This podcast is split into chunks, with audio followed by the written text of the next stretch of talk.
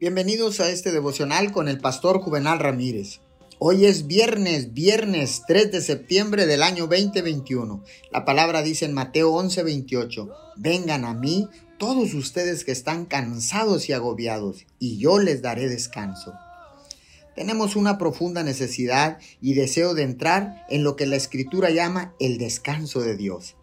Esto es más que un simple descanso físico, es también un descanso espiritual, mental y emocional. Jesús dijo que si venimos a Él, nos dará descanso para nuestras almas. Y el apóstol Pablo nos enseña que podemos entrar en el descanso de Dios si confiamos y nos apoyamos en Él.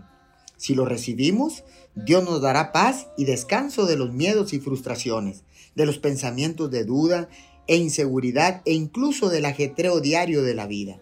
Todo lo que tenemos que hacer es poner nuestra ansiedad en Dios y confiar en Él en el momento en que lo hagamos, entonces y solo entonces podremos descansar del cansancio de nuestras propias obras. Señor, gracias, porque ahora sé, Señor, que tú me amas y que te complaces conmigo porque soy tu hijo.